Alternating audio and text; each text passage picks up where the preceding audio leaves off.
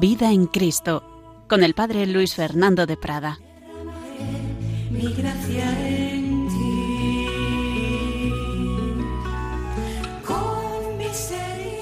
Un cordialísimo saludo, muy querida familia de Radio María, Vida en Cristo. Aquí estamos un día más para acercarnos a nuestro Señor Jesucristo. Ojalá pedimos su gracia para conocerlo, conocimiento interno del Señor que por mí se ha hecho hombre para amar, amarlo y seguirlo, dice San Ignacio, que pidamos en sus ejercicios espirituales en la segunda semana esa preciosa petición, conocimiento interno del Señor para amarlo y seguirlo. Y estamos intentando acercarnos a ese conocimiento de Cristo con una serie de programas de encuentros con Jesucristo, en que estamos siguiendo autores que saben mucho más que un servidor.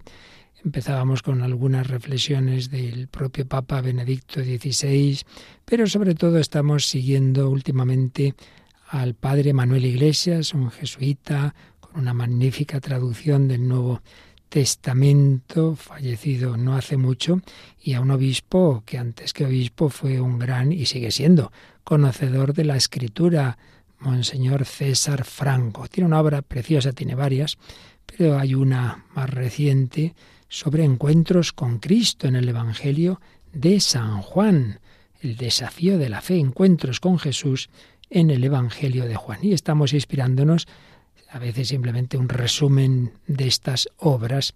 Y concretamente mm, hoy vamos a fijarnos en el encuentro de Jesús, no precisamente con un discípulo, aunque pudo serlo, sino con alguien que le condenó. El encuentro de Jesús con Pilato. Pero en ese diálogo de Jesús con Pilato, como bien sabemos, hay una frase clave. Cuando Pilato le pregunta, entonces tú eres rey. Jesús dice, yo he venido para dar testimonio de la verdad. Por ello, la obra del Padre Manuel Iglesias, que estamos siguiendo de los nombres de Cristo, va recorriendo diversos títulos y nombres y afirmaciones que Jesús ha dado de sí mismo y hoy vamos a fijarnos en esa de verdad, dado que es la que destaca más en el pasaje que luego enseguida veremos del diálogo, los diálogos de esa mañana de Viernes Santo entre Pilato y Jesús, que dice de sí mismo que es la verdad.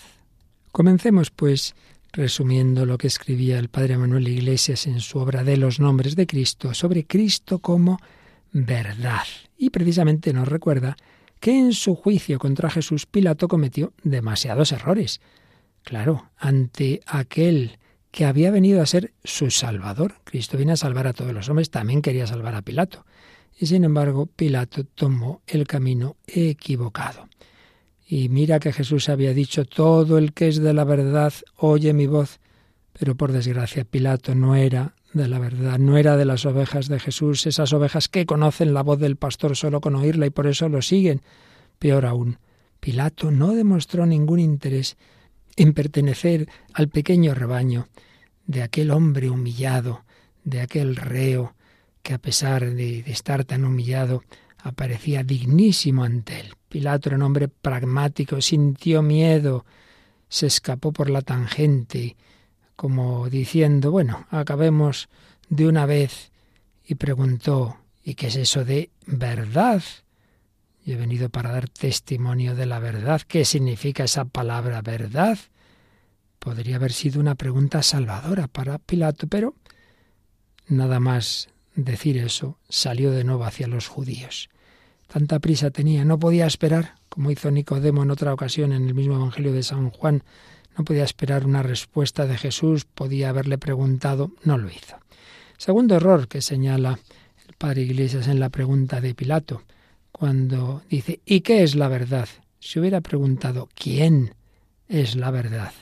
Habría entrado en el camino recto. La verdad está ahí, ahí junto a ti, Pilato. No la has sabido descubrir porque no buscabas la verdad, no buscabas la justicia. Aunque no hubieras creído en Cristo como Dios, para ti era claro que era inocente. No, preferiste tu interés, preferiste no perder tu puesto. Podrías haber escuchado la respuesta preciosa de Jesús, yo soy el camino y la verdad y la vida. Sí, Jesús había hablado meses antes de que Él era la verdad. Tenemos varios textos en el Evangelio de San Juan. Si perseveráis en mi doctrina, seréis verdaderamente discípulos míos. Conoceréis la verdad y la verdad os hará libres. Esa frase tan impresionante que tanto gustaba a San Juan Pablo II. Si el Hijo os hace libres, seréis realmente libres. Sí, la verdad. Cristo es el que nos libera de nuestras esclavitudes. Y anda que no tenía esclavitudes Pilato, esclavitud, miedo, eh, aferrarse al poder, al prestigio, y de poco le sirvió, más bien de nada, porque sabemos que poco tiempo después de ese juicio de Jesús fue destituido y acabó mal, mal, ahí también en el destierro. La verdad de la que Jesús hablaba era él mismo, el Hijo, el Hijo. ¿Y cuántos mártires ha habido en la historia a quienes ningún perseguidor y ningún verdugo, aunque no les ordenaran renegar de Jesús, murieron por no renegar de la verdad? San Beda, santo monje inglés, ponía como ejemplo de ello a Juan el Bautista, que dio su vida por Cristo aunque nadie le mandó negar a Jesucristo, solo le mandaron que callara la verdad, la verdad de que Herodes vivía en una situación de pecado con esa mujer que quiso la muerte de Juan. Y poco antes de ser elegido papa, Benedicto XVI, en una entrevista, recordó una famosa frase bien bonita de Tertuliano. Cristo no ha dicho que Él es la costumbre, sino que es la verdad. Ahí se refería eh, Joseph Ratzinger a que el cristianismo no es simplemente una cuestión de, de moral, de una ética, no, no, Cristo es la verdad. Si Cristo no fuera la verdad, no existiría fundamento para la pretensión cristiana de universalidad. El cristianismo es para todos, no solo para los que tienen no sé qué costumbres, pretensión universal y misión, misión para todos. Hay que anunciar a todos la verdad. Si la fe cristiana fuese solo una determinada tradición, aunque interesante, bueno, pues sería para unos cuantos. En cambio, la verdad es para todos. Una sola verdad. Cristo es la verdad, pues tiene que ver con todos, con todos. Sí, para aceptar a Jesús verdad, el ser humano tiene que saber pensar con la cabeza, pero sobre todo ser coherente y distinguir lo razonable de lo que no tiene sentido. Eso significa la palabra insensato, no tiene sentido.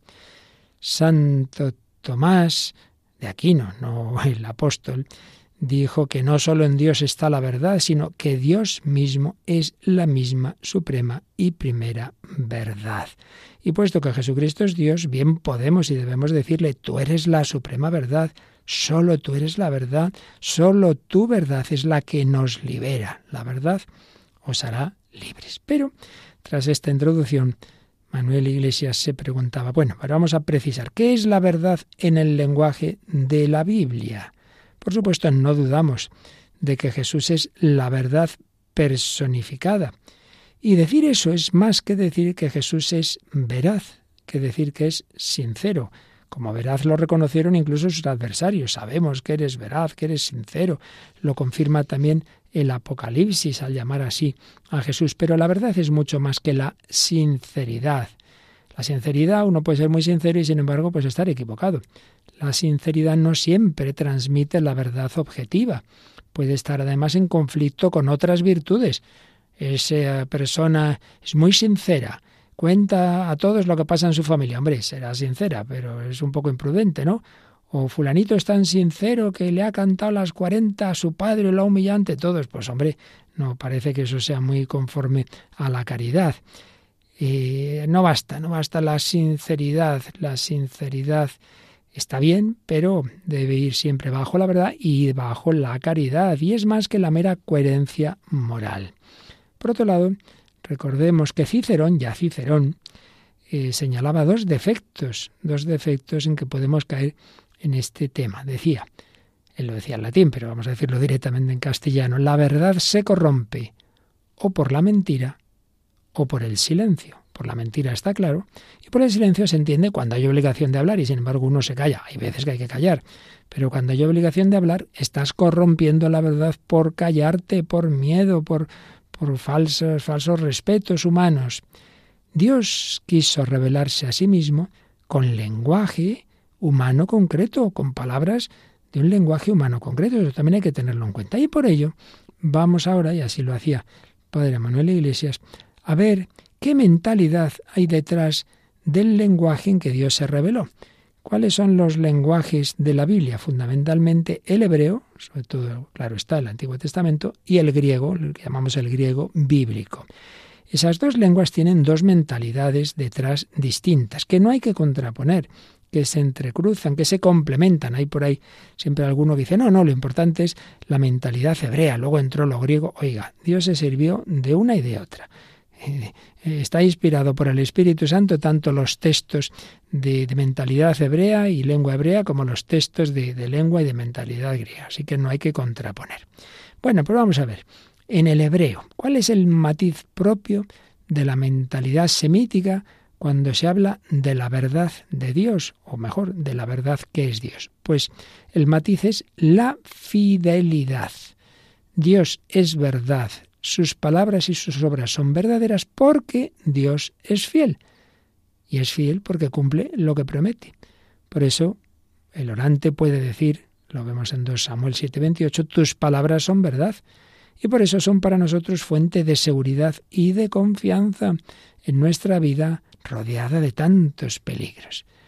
Así que aunque de ninguna criatura fuera de Jesús puede decirse que es la verdad, sí debería decirse también de nosotros, así a un nivel ya más pequeñito, que somos personas de verdad. Sí, todavía existen hombres de verdad, fieles, incorruptibles. Según eso, nuestra mentira no será no confiar en Dios, siendo como Él es tan de fiar. A veces se hace, se hacía antes y se sigue haciendo a veces al reservar el Santísimo Sacramento, el cantar el Salmo 117, Laudate Dominum omnes gentes. Y a veces se añadía eh, y veritas et veritas domini manet in eterno, es decir, y la verdad del Señor permanece en eternamente. Alabad al Señor todas las gentes, todas las naciones, y su verdad permanece eternamente. Y otra traducción, otra versión decía, y la fidelidad del Señor permanece eternamente. Pues es equivalente, la fidelidad del Señor y la verdad del Señor. Por tanto, cuando en la Biblia se dice que Jesús es veraz o se le llama el verdadero, estamos en la mentalidad semítica. Hombre, está claro que en esa humanidad de Jesús se realiza plenamente la fidelidad de Dios a sus promesas, está claro. Y San Pablo, en este sentido, lo va a decir en la segunda a los Corintios 1, 19, 20, cuando dice que Jesús es el sí de Dios a nosotros, es decir, el cumplimiento de todas sus promesas. Entonces es verdad que ese sentido semítico está también presente, está también presente en Jesús como verdad. Pero cuando estamos analizando la verdad en las expresiones de Jesús en el Evangelio de San Juan, ya desde el prólogo, Juan 1.14, donde Juan llama a Jesús lleno de gracia y de verdad, o en el texto que estamos viendo de Pilato, en realidad, allí, más bien, más bien, la mentalidad de Juan, aunque él sea hebreo, su mentalidad es griega. Ahí está empleando el término de verdad pensando con la cabeza de un griego. Así que vamos a ver qué significa en la mentalidad griega la verdad. La verdad. Sí, teniendo claro que dentro del mundo griego había también varias escuelas filosóficas y por tanto otras tantas mentalidades.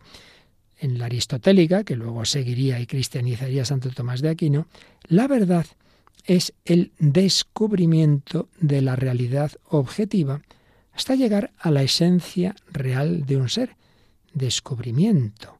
En su origen, la verdad, en griego aletheia, aletheia, aletheia, es la cualidad de lo no oculto, de lo descubierto.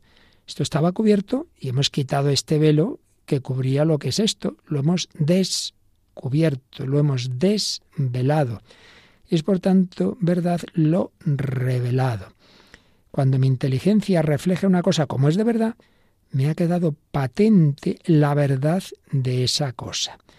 La verdad, en esta mentalidad griega, tiene relación con verbos de percibir, ver, oír, saber, y tiene mucho que ver con la luz, la luz, porque la luz ilumina eso que estaba oculto a mis ojos o a mi mente. Por eso, la verdad puede ser enseñada, dicha, mostrada, por tanto tiene una gran relación todo esto con Jesús, porque Jesús es la palabra que el Padre nos ha dicho de sí mismo, nos ha mostrado la verdad de Dios. Y se llamó además Jesús no solo a sí mismo la verdad, sino recordemos, ya lo vimos en otro día, la luz. Cristo es la verdad, Cristo es la luz. Y de hecho se juntan ambas palabras cuando San Pablo en Efesios 5, 8, 9 dice, el fruto de la luz es toda clase de verdad. El fruto de la luz es toda clase de verdad. Desvelar, descubrir, revelar. Eso es la verdad. Bueno, pues si el Hijo encarnado en nuestra carne es la revelación personificada de la verdad de Dios, entonces nosotros hemos visto su gloria. Juan 1.14, hemos visto su gloria. Él está lleno de la gracia de la revelación, del regalo que Dios nos hace de su verdad, porque Dios se ha desvelado a sí mismo en Jesucristo. No podemos tener un retrato mejor de Dios Padre que Jesús, que me ha visto a mí, ha visto al Padre. Al conocer a Jesús, salir descubriéndolo, mi mente va concordando, por tanto, con la realidad de Dios. Bien podemos llamar a Jesús el rostro de Dios, como hacía Fray Luis de León. Así pues, Jesús es la bendición con la que el Padre nos bendice. Recordemos esa preciosa bendición de los israelitas que nosotros también retomamos, que le gustaba tanto a San Francisco de Asís. El Señor te bendiga y te guarde ilumine su rostro sobre ti y te sea propicio. El Señor te muestre su rostro y te conceda la paz.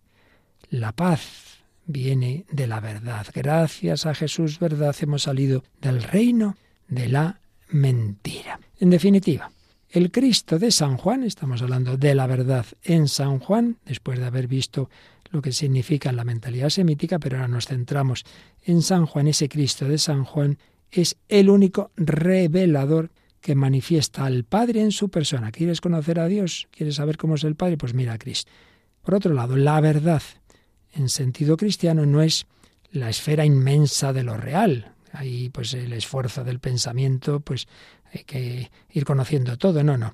Nos referimos en concreto a la palabra reveladora del Padre aparecida en Cristo, iluminada por el Espíritu Santo, que hemos de acoger en la fe la verdad resplandece para nosotros en la persona de Cristo, que es a la vez mediador y plenitud de la revelación.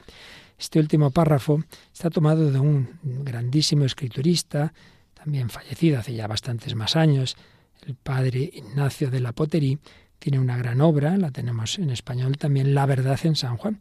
Entonces aquí el padre Iglesias resumía una especie de definición de la verdad en San Juan según los estudios de este Segeta de la Poterí. La verdad la verdad es la palabra reveladora del Padre aparecida en Cristo e iluminada por el Espíritu que hemos de acoger en la fe.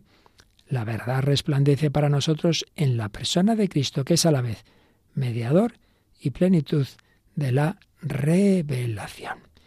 Bueno, pues esto es lo que tenemos que pedir al Señor, que acojamos su revelación. Jesús dice a sus adversarios en el discurso del sermón eucarístico, la obra de Dios es que creáis en quien Él, el Padre, envió. Que creáis en Él, la fe, la fe. Pero cuando venga el Hijo del Hombre, ¿hallará esta fe en la tierra? Pues vamos a pedírselo, Señor, aumentanos la fe para conocer la verdad. Bien, pues esto es lo esencial que nos dejó escrito el Padre Manuel Iglesias sobre la verdad y concretamente la verdad en San Juan, que nos viene estupendamente como introducción a lo que enseguida vamos a ver de ese diálogo de Jesús con Pilato, ante el cual se manifestó como la verdad, como la verdad. Vamos a decirle al Señor que creemos en Él, que, que le aceptamos como verdad de nuestra vida, como revelación de Dios y como nuestro Rey y Señor.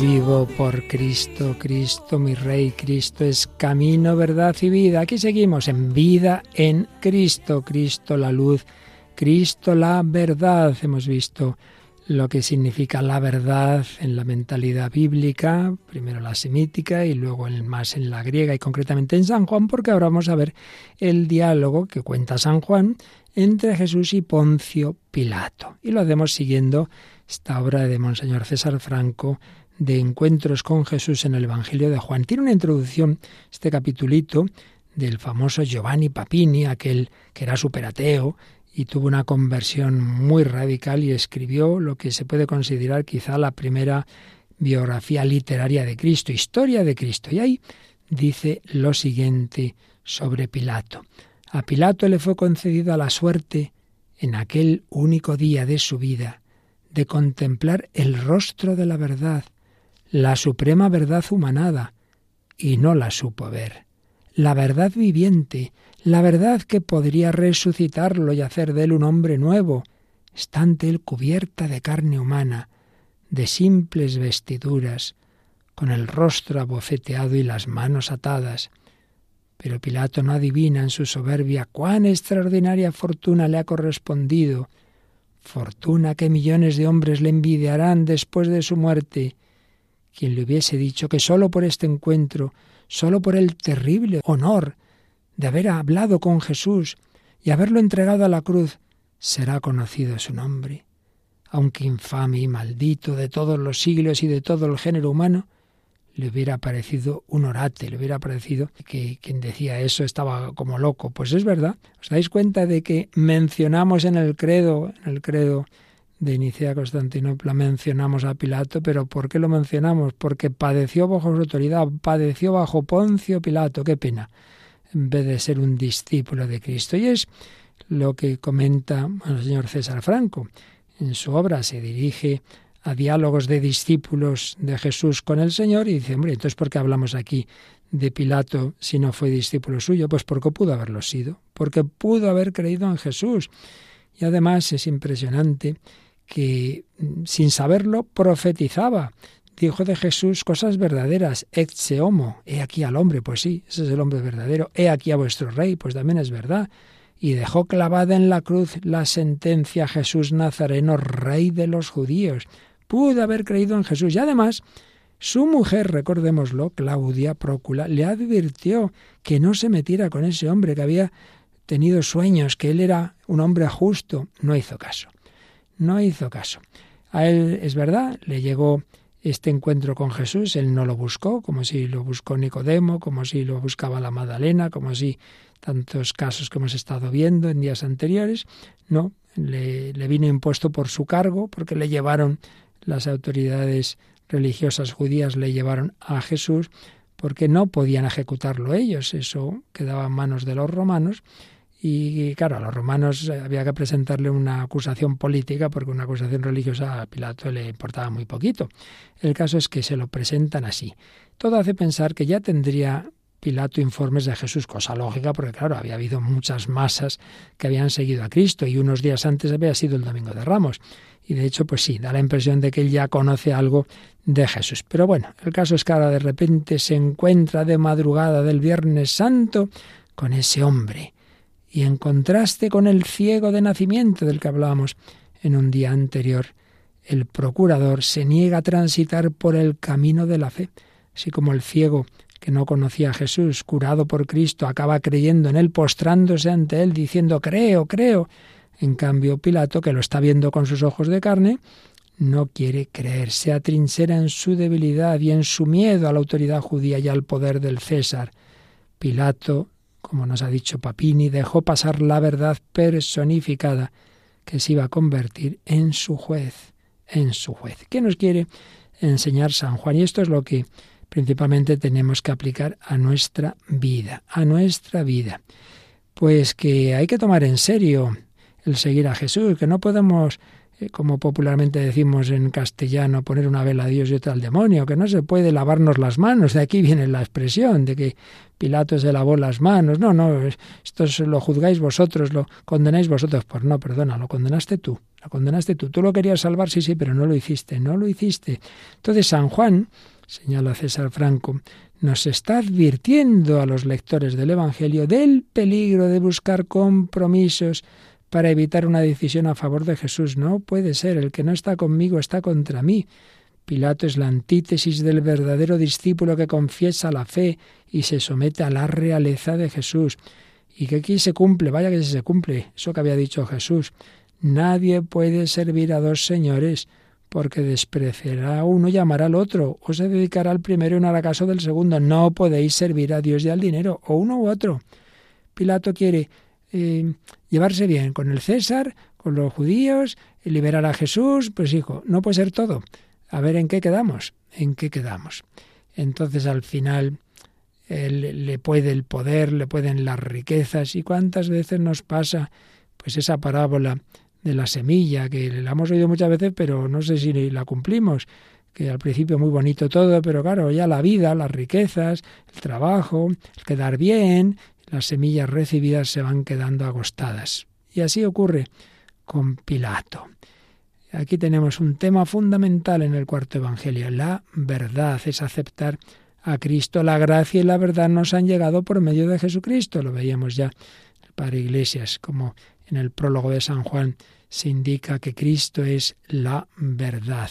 Pilato se ve forzado a escoger entre esa ley mosaica que motiva la condena de Jesús, porque se ha presentado como Hijo de Dios, y la verdad que testimonia al propio Cristo.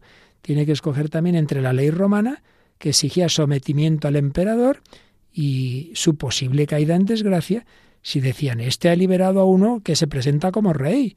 Entonces, ¿qué pasa? ¿Que no acepta el emperador?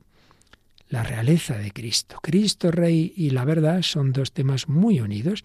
Recordemos que en San Juan ya había aparecido esto de la realeza de Cristo muy al principio del Evangelio, recordad, habíamos visto el encuentro con Natanael.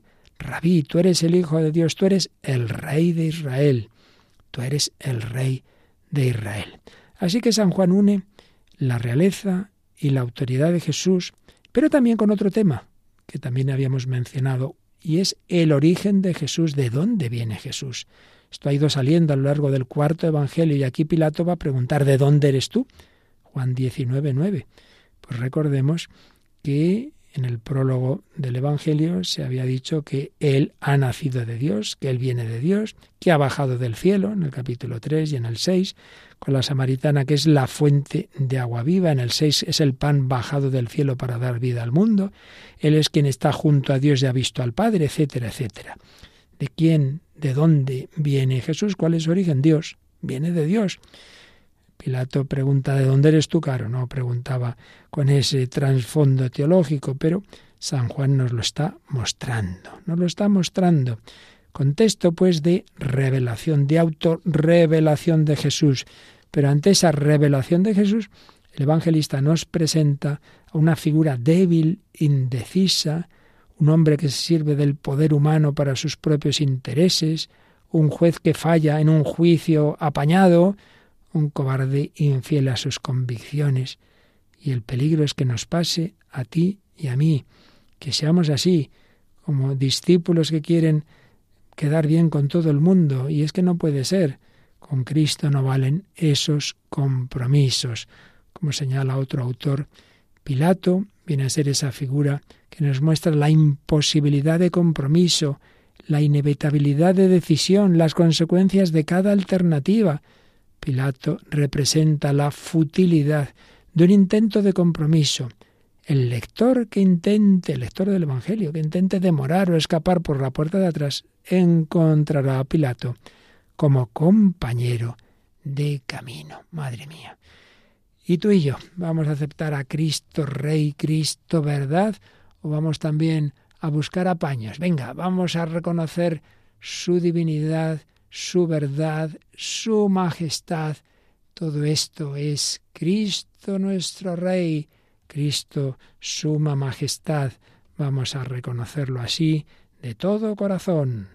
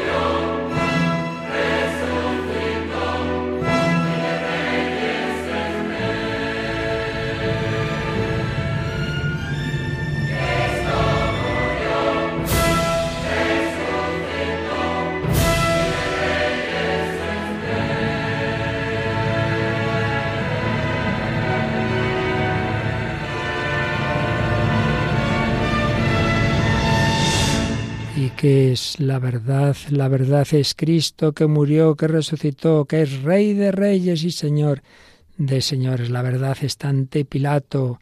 Y Pilato, cuando le llevan a Jesús, intenta desembarazarse. Juzgadlo vosotros.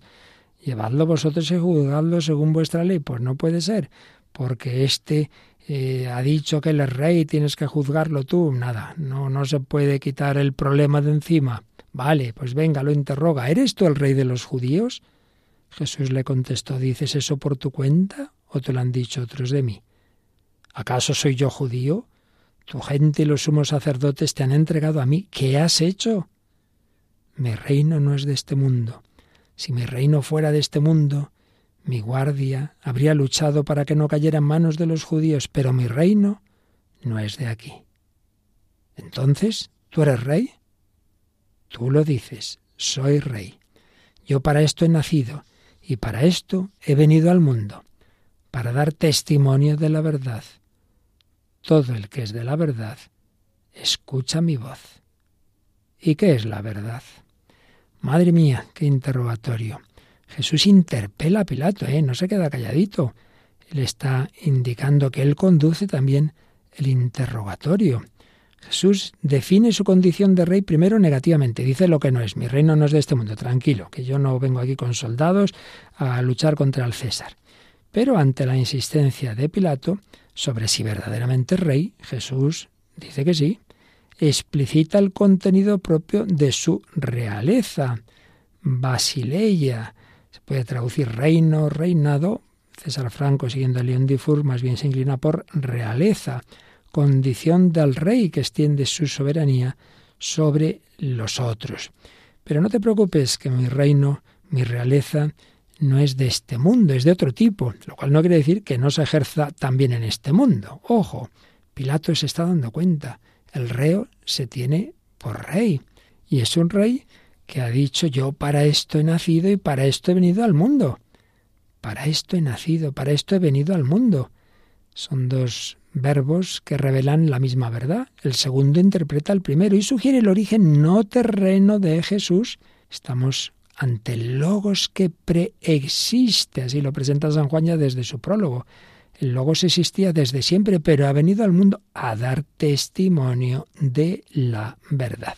Una relación de Jesús con la verdad, que ya veíamos en el Padre Manuel Iglesias, también insiste en ello César Franco, ya desde el prólogo, la gracia y la verdad nos han llegado por medio de Jesucristo.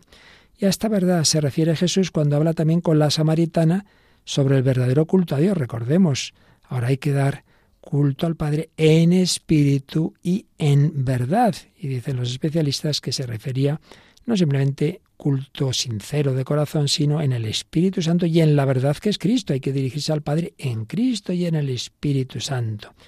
La plenitud de verdad que existe en el Hijo, de la que dio testimonio Juan Bautista, se expresa en esa fórmula absoluta que Jesús usó en la última cena y que también analizamos. Yo soy el camino y la verdad y la vida. Hablábamos en otra ocasión de Cristo camino y de Cristo vida. Nadie va al Padre sino por mí. Jesús presenta su misión con esta intención, con esta fórmula. He venido a dar testimonio de la verdad, la verdad del amor de Dios. Y yo doy testimonio de esa verdad. Cristo, testigo cualificado de Dios, que nos cuenta lo que ha visto y oído al Padre. Es testigo de ese misterio de Dios y de su amor. La verdad no es algo así abstracto, separado de Jesús, sino que tiene su consistencia en él. Por eso, las palabras que dirige a Pilato son una llamada a acoger la realeza de Jesús y participar así de la verdad. En su libro Jesús de Nazaret, José Rasinger Benedicto XVI escribía dar testimonio de la verdad significa dar valor a Dios y su voluntad frente a los intereses del mundo y sus poderes. Dios es la medida del ser. La verdad es el verdadero rey que da a todas las cosas su luz y su grandeza. La verdad no es lo que a mí me interesa. No, no, tú tienes que medirte con la verdad, no meter la verdad, no encajarla en tus intereses, en tu cabecita. Todo el que es de la verdad, escucha mi voz. Ser de la verdad está en oposición a ser de este mundo, en el sentido negativo de la palabra mundo. Jesús pertenece en cuanto rey al mundo de Dios, al mundo de arriba, y ha bajado del cielo para instaurar aquí el reino de Dios. Esa realeza que comporta su persona. Jesús mismo es ese reino, Jesús es el reino, Jesús es la verdad. La verdad es una realidad dinámica que entra en el mundo, se dirige a Él y nos hace libres, se hace libres a los que son capaces de escucharla, de prestarle atención, escribe otro autor Barrett. Y esa es la invitación indirecta de Jesús a Pilato, que le preste atención, que escuche su voz, si es que es de la verdad. Y aquí de nuevo resuenan esas palabras que ya también mencionaba el Padre Iglesias de Jesús cuando se definía como el buen pastor y las ovejas, sus ovejas conocen su voz. Entonces, como la conocen, le siguen, pero los que no conocen la verdad, como Pilato, ¿y qué es la verdad? ¿Y qué es la verdad? Una respuesta que suena escepticismo, indiferencia, frivolidad, desprecio por las realidades espirituales. Bueno, desde luego, muy del mundo de hoy. ¿Y qué es la verdad en este mundo de la dictadura del relativismo? Que todo da igual y por tanto también da igual si este es inocente o no. ¿Queréis que os suelte el rey de los judíos? No, a este no. A Barrabás, a Barrabás. Barrabás era un bandido otra humillación para Jesús, ponerle en paralelo con un malhechor, con un bandido, probablemente también asesino, según los datos que podemos tener. Y encima esa humillación se prolonga con el castigo de la flagelación, con las burlas de los soldados, con la coronación de espinas. ¡Salve, rey de los judíos! Bueno, claro, le pusieron un manto color púrpura y una corona de espinas. Pues aquí está también la alusión a la realeza de Cristo la condición regia de Jesús. Sí, os reís de Él, nos reímos todos de Él, por desgracia, tantas veces, pero Él es el que nos va a juzgar, Él es el verdadero Rey. Y sin pretenderlo, ya lo mencionábamos antes, cuando después de ese terrible castigo de la flagelación, etc., Pilato saca al balcón a Jesús, dice, Etche homo, sin pretenderlo, simplemente diría, aquí está, aquí está el hombre, pero sin darse cuenta está diciendo algo profético. El verdadero hombre, el hombre como Dios lo ha pensado, es Jesús. Ahí tenéis al hombre. El evangelista pone en los labios de sus personajes afirmaciones proféticas. Y en este caso, pues ocurre así, ocurre así. Ahí tenéis al hombre. La Comisión, Pontificia Comisión Bíblica, escribió sobre este pasaje.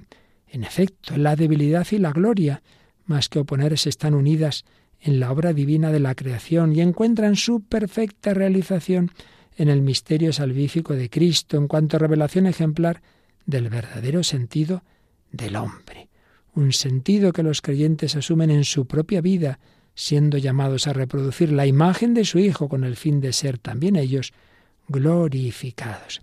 Ahí tenéis al hombre. Y ahí lo presenta a todos. También los que están en ese patio. Y esas autoridades judías tienen también que decidirse a favor o en contra de Jesús. Por desgracia, está muy claro que ya tenían tomada la decisión. Este se ha hecho hijo de Dios, hay que matarlo. Nuestra ley obliga a dar muerte al que se ha hecho hijo de Dios. No podemos escaparnos, ya lo había dicho Simeón, signo de contradicción. La humanidad se va a dividir. Tú y yo, donde queremos estar, vamos a decirle que con la verdad, es decir, con Él, no tomemos ese camino falso, escéptico, relativista, y que es la verdad.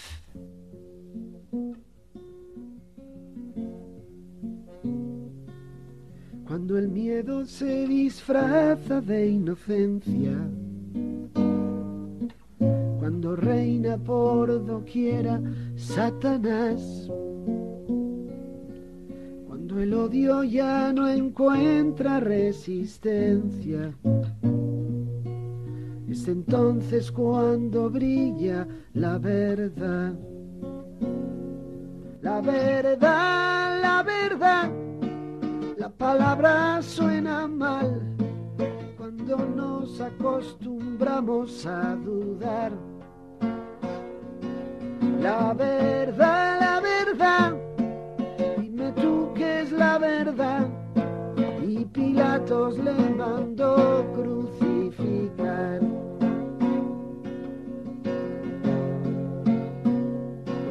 Cuando tantos se han cambiado la chaqueta,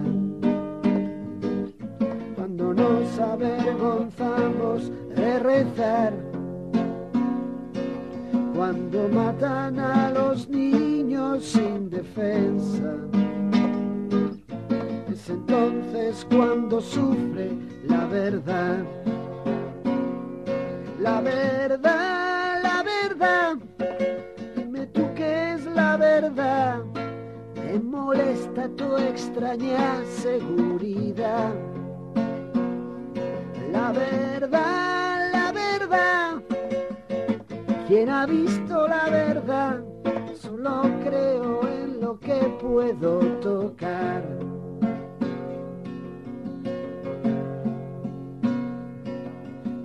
se ha puesto de moda la indecencia, cuando ya se llama vino a lo que es pan, cuando se hace gala de la indiferencia, entonces cuando escuece la verdad, la verdad, la verdad esa que no ha de pasar, vino al mundo y la hubimos de matar. La verdad, la verdad, Jesucristo es la verdad. Si crees esto no estás lejos de la paz. No estás lejos de la paz. La verdad, la verdad, Jesucristo es la verdad. Cuando Pilato oye eso de que este hombre se ha hecho hijo de Dios, se asusta, vuelve a interrogar a Jesús, ¿de dónde eres tú?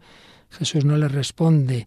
Entonces Pilato dice, oye, que yo tengo poder para soltarte o juzgarte. Y entonces Jesús le responde, y no tendrías ninguna autoridad sobre mí si no te lo hubieran dado de lo alto.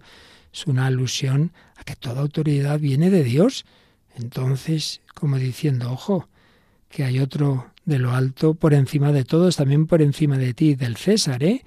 Y yo vengo del cielo, el que viene del cielo está por encima de todos, había dicho Jesús a Nicodemo. La autoridad de Pilato viene de lo alto, viene de Dios, de quien procede todo poder y autoridad. Si el procurador puede ejercer alguna autoridad sobre Jesús, no significa que posea un poder absoluto, porque será verdadero y se ejercerá bien la autoridad si va conforme a Dios y conforme a la verdad, que no es el caso. Entonces Pilato se convence de la inocencia de Jesús y dice el evangelista, desde ese momento trataba de soltarlo. El evangelista hace notar la lucha interna del procurador, quiere soltarlo, pero oye los gritos, si sueltas a ese no eres amigo del César. Ay, madre mía. Aquí la cuestión, ¿qué es? ¿Estar o no con Cristo y la verdad o estar o no con el César? Pilato prefirió estar con el César, no le sirvió de nada, ya lo hemos dicho antes, al final acabó también destituido poco tiempo después.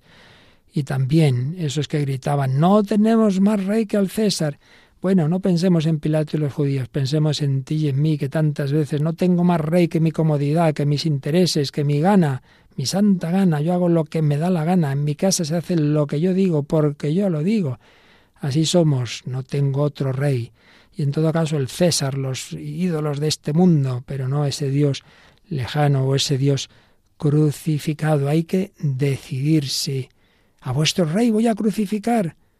No tenemos más rey que al César. Jesús se ha convertido en juez, en juez para el procurador Poncio Pilato y en juez para las autoridades religiosas de Israel. Realmente es una situación dramática. Y como señala Barrett, para quienes tienen ojos, detrás de este escenario aparece sentado en su propio trono el Hijo del Hombre, al que se le ha confiado toda potestad para juzgar. Sí, Jesús, a pesar de estar ahí destrozado por los azotes, por la corona de espinas, está investido de una paradójica autoridad. Él juzga al mundo sin palabras, con la fuerza de la verdad, pero Pilato, que estaba convencido de su inocencia, claudica ante el miedo de perder la amistad con el César, renuncia a ser un juez justo, y quienes, movidos por sus principios religiosos, acusan a Jesús de blasfemo, se hacen súbditos del César antes que de Dios. Qué triste. Pero el Señor está ofreciendo todo para que nosotros conozcamos la verdad. Y luego recordemos que cuando Pilato ya condena a Jesús y pone ese cartel que había indicando la causa de la condena del crucificado, mandó escribir Jesús Nazareno, el rey de los judíos. Entonces, pues los sumos sacerdotes fueron a protestar, no escribas al rey de los judíos, sino este ha dicho, soy el rey de los judíos. entonces Pilato ya se hartó, dicho a nuestra manera, y les contestó, lo escrito, escrito está. Y terminamos leyendo el comentario de don César Franco sobre esa palabra. Lo escrito, escrito está pasado a la historia como la constatación de que los sucesos históricos son inamovibles, aunque no concidan las interpretaciones que se hagan de los mismos. Lo escrito, escrito está en las tres lenguas usadas en aquella época, en, en la Palestina de Jesús, latín, hebreo y griego, y eso indica la universalidad de la muerte de Cristo. Esa noticia de su muerte redentora se iba a difundir enseguida, enseguida por la cuenca del Mediterráneo, con asombrosa rapidez. Pocos años después morirían muchos cristianos, también algunos crucificados en Roma. Lo escrito, escrito está. lo que el procurador pretende negar, lo proclama con toda solemnidad ese título de la cruz, acta pública de su misteriosa y discutida realeza, de esa discutida y rechazada realeza de Jesús. Como Caifás, sin pretenderlo, Pilato profetizó para siempre que Jesús en la cruz es el Rey. Lo escrito, escrito está. Doble sentido. El histórico, que constata la respuesta de Pilato a los sumos sacerdotes, y el más importante, el teológico, a saber, a través de la autoridad de Pilato, las palabras de ese título de la cruz han pasado a la escritura, forman parte de la revelación, son palabra de Dios. Pilato ha sido un instrumento más en el drama de Cristo, el Hijo amado del Padre, entregado por amor a los hombres. Lo escrito por Pilato es también lo escrito por Dios, y ya no puede borrarse en el acta de su juicio. Quedará para siempre como prueba de que Dios se sirve de los hombres, también cuando estos actúan mal, para escribir la historia de la salvación. Ciertamente, lo escrito, escrito está. Pues vamos nosotros a decirle al Señor, tantas veces te hemos fallado, he sido como Pilato, he sido cobarde, pero yo, Señor, te quiero a ti como Rey, estoy convencido de tu realeza y de tu victoria. Sí, Cristo Rey, Cristo vence, Cristo reina, Cristo impera.